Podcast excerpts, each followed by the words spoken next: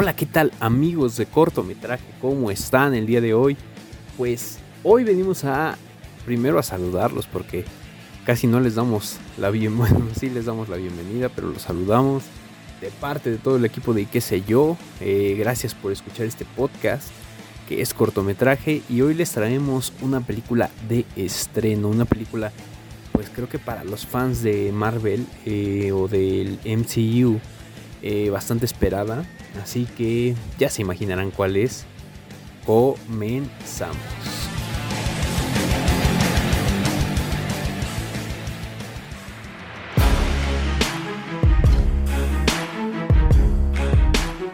Hoy hablaremos de Black Panther Wakanda Forever. Es una película de superhéroes basada en el personaje de Pantera Negra de Marvel Comics y producida por Marvel Studios y Disney.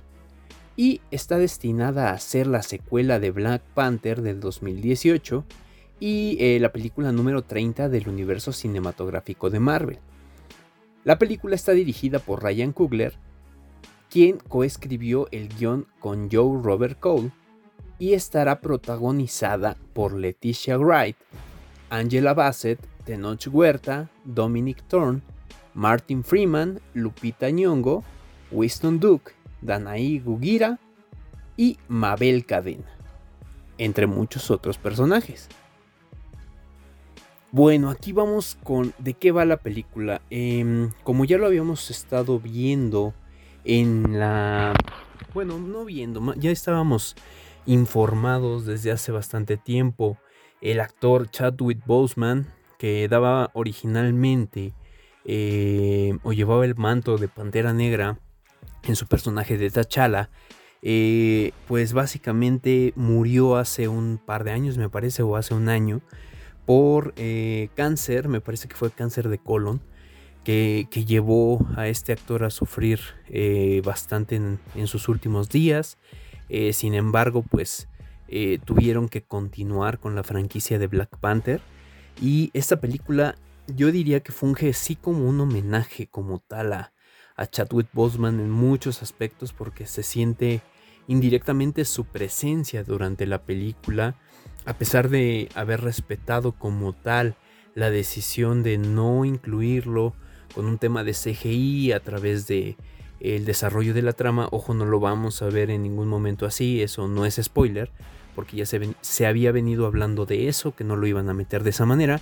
Em, va, la película va eh, posterior a los eventos, pues básicamente de la película de Endgame, en donde pues vemos que, que T'Challa regresa de la muerte, pues lucha junto con todos los Vengadores eh, contra Thanos o contra el ejército de Thanos y regresa pues de, de, este, de este chasquido, de este eh, este, este evento que se realizó hace ya un par de años.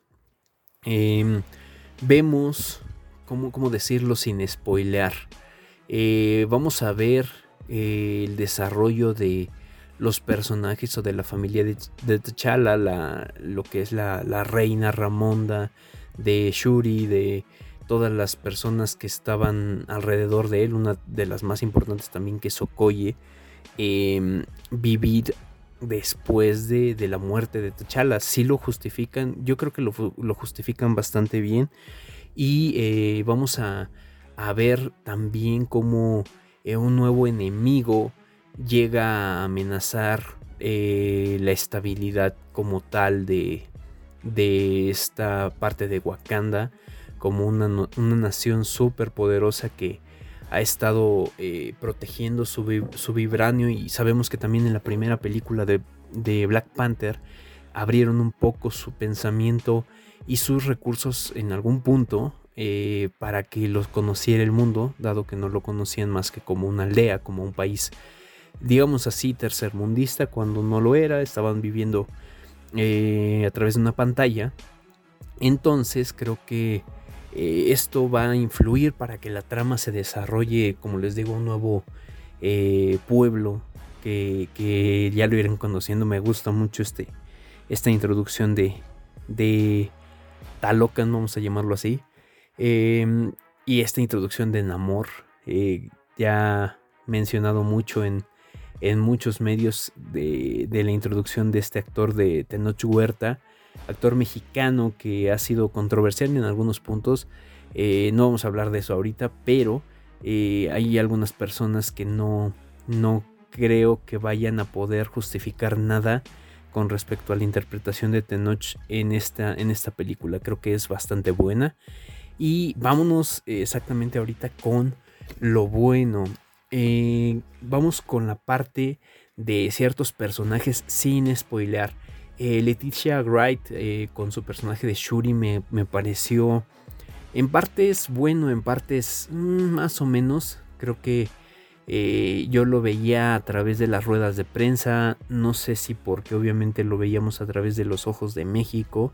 que de repente mm, quitaron un poquito. obviamente sí es una ¿cómo decirlo? Un, el homenaje a Chadwick Boseman. Pero creo que este personaje de Leticia Wright, que no es ya un secreto, toma el, manto de Black Panther eh, o de Pantera Negra eh, para defender a su pueblo. Creo que se ve un poco opacado por esta cuestión de enamor, eh, también por algunos otros de los personajes. Shuri no es el mejor personaje de la película, ojo con eso, porque creo que las motivaciones al final llegan a ser eh, no tan esperadas por un giro de tuerca que a mí me pareció excelso, eh, que es mucho de lo que a veces se le pide a Marvel y le ha estado costando trabajo en, esta, en estas últimas películas, en estos últimos proyectos que ha desarrollado, que muchos lo ven como lo mismo, eh, que siempre este, los, los, personajes como tal de los antagonistas son desechables. En el caso de esta, de esta película no lo vemos así, lo vemos como algo diferente, sí, sí se trabaja de manera diferente con respecto a ello. Y bueno, eh, creo que Leticia Wright mm, sí, sí le crees el personaje, tiene una buena actuación, pero no es lo mejor de esto, de este, de este, esta película. Creo que hay muchos momentos donde ella no está involucrada que son muy buenos. Y ojo, estás hablando de Black Panther y ella teniendo ahora el manto de Black Panther, pues digo, se le podría decir que, que este, le robaron un poquito esa, ese protagonismo. Entonces, eh, otra de las cosas, lo que sí me gusta de ella es cómo eh, se ve imponente en cierto punto con su nuevo traje si bien las motivaciones, como ya lo venía diciendo, no son eh, las que podrías tú eh, adaptar a tu vida, que, tú podrías decir, bueno, estoy sacando algo bueno de esto en partes también. Em, creo que es, eh, funciona, funciona como Black Panther y era un, movimiento cantado por el, desgraciadamente el, el, fallecimiento de Chadwick. Entonces, mm, creo que no había ya, ya regresar, por ejemplo, a Killmonger como Black Panther sería un poco tonto. Eh, ojo, tenemos un poquito de él dentro de la película, pero bueno, no voy a spoilear nada de eso. Otra de las personas que me encantó cómo hizo su trabajo en esta, en esta película, a pesar de que a veces siento que el personaje se pasó un poquito de madre, eh, es Angela Bassett con Ramonda. Ramonda es un personaje muy fuerte y trascendental en esta película. Va a haber algo que va a pasar eh, en el desarrollo de ella que eh, es justo el, giro de tuerca dentro de, dentro de esto. Em, no sé, te pones en cierto punto en los, en los, zapatos de ella en ocasiones y hay veces que dices, no, esos, esos ideales no los, no los veo correctos. Entonces, eh, sí creo que dentro de todo este universo dentro de toda esta mm, franquicia, ella, ella se tiene dos o tres escenas que tienen grandes actuaciones, tiene muy buenas actuaciones y son golpes fuertes en la mesa de, Black Panther. Entonces, eh, síganla también a ella porque sí, sí está bastante interesante. Díganme también en los comentarios qué les pareció. Y bueno, ya hablando más nacionalista, la inclusión o esta parte de tener a Tenoch Huerta como Namor, como un Kukulcán o algo así le llaman eh, sus, sus seguidores, los tlaloquianos, no, no sé cómo llamarlo, porque Tlalocan se llama el, lugar eh, que adaptaron como tal esta, esta cultura que llamada, llamada Atlantis, por decirlo de alguna manera, a nuestra cultura o las culturas mesoamericanas. La verdad me pareció excelso. Es creo que de lo mejor de la película. Y en cierto punto a veces te pones en el lugar de este, em, este antagonista, si lo podríamos decir entre comillas. Y a veces creo que te pones también en el lugar de yo quiero que ganen los, los eh, tlaloquianos o, o Namor por ciertas cuestiones. Aunque también se me hace un personaje que, bueno, como ya lo venían comentando también, que en los cómics es un poco testarudo, un poco altanero.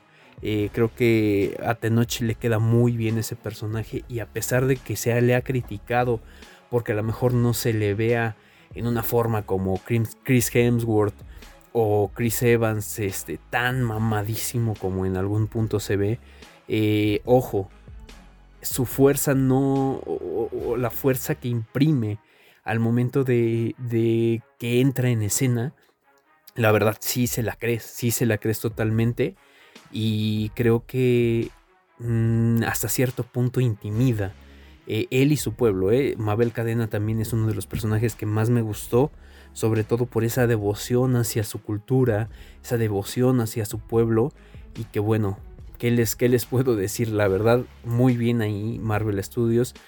Y eh, bueno, otra de las cosas buenas que me gustó aunque cierto, en cierto punto se atascó un poco la película en ese punto y es esa parte, vamos a decirlo, lo bueno eh, fue el homenaje a Chadwick Boseman porque la verdad sí hay muchas personas que yo vi que cuando se llegó eh, cierta, cierto momento de esa película en el cine estaban en silencio, algunos sí llegaron a derramar, no, no estaban llorando a lágrima tendida o a moco tendido dirían por ahí, pero sí, sí mantenían ese respeto hacia el momento como tal. Eh, me gustó cómo lo manejaron, me gustó que no lo hicieran eh, de alguna manera, mm, ¿cómo decirlo? Como lo han hecho en otras franquicias de incluirlos con CGI, porque creo que tampoco se trata de eso. Tal vez eh, no, no, fue tanto eso, sino más bien darle el correcto lugar al, actor como tal que le dio ya tanto al, MCU y que me encantaba a mí el, personaje de Black Panther interpretado por él. Entonces, creo que es el, lugar correcto, pero a veces, y ahí viene lo malo, se alarga un poco esta parte de, de tener la película este, casi centrada en el luto, en esta parte de la evolución de los personajes. Creo que la película dura 2 horas 40 minutos. Creo que es una duración... Mm, yo, yo, diría que si le hubieran quitado 20 minutos a la película, no hubiera habido problema y hubiera quedado perfecta. O bueno, casi acercándose a la perfección. Pero creo que sí, esta parte de, de hay momentos donde está eh, sintiéndose pesada. Eh, vamos a decirlo así, el momento más fuerte de la película es yo creo que de la mitad para el tercer cuarto aproximadamente. Y eh, el extra, quédense a la escena post créditos, es pasando los primeros créditos que ya ven que empiezan con la animación y toda esta cuestión. Es una escena, eh, no vamos a decirlo como una escena post créditos, porque sí te, te siente el precedente para lo que pudiera venir, pero es aparte otra, otra adición al, al homenaje a Chadwick Boseman que dices, güey, se la mamaron. Sí, sí, sí, sí, me gustó mucho. Yo creo que sí la pondría dentro de las mejores escenas postcréditos de Marvel. No sé si por la el sentimentalismo que lleva cargado. No sé, me gustó mucho y creo que también es es como que el cierre perfecto para esta para esta segunda película de Black Panther. Chequenla, está apenas en cines. Eh, ahorita va a haber muchos horarios para ella y yo creo que va a ser de lo mejorcito en cuanto a cine que se ha venido desarrollando a lo largo del año. Eh, yo creo que la pondría entre el primero y segundo lugar de las mejores películas de superhéroes dentro de este año, porque sí, hubo varias, pero no todas como que tan buenas. Y esta sí, sí, sí me gustó en general. Eh, si me preguntas yo si la vería, la vería o la veré de nuevo. Y eso ya es siento un precedente. Entonces Eh, la veré yo creo que una vez más antes de que llegue a las plataformas, porque sí vale la pena verla en plataforma también. Entonces, pues, ¿qué les puedo decir? Me gustó mucho. Eh, sin más ni más, agradecemos su presencia en este podcast. Les mando un saludo a mis compañeros que forman parte del proyecto de qué sé yo. Mi nombre es Jorge Gómez y nos escuchamos la próxima.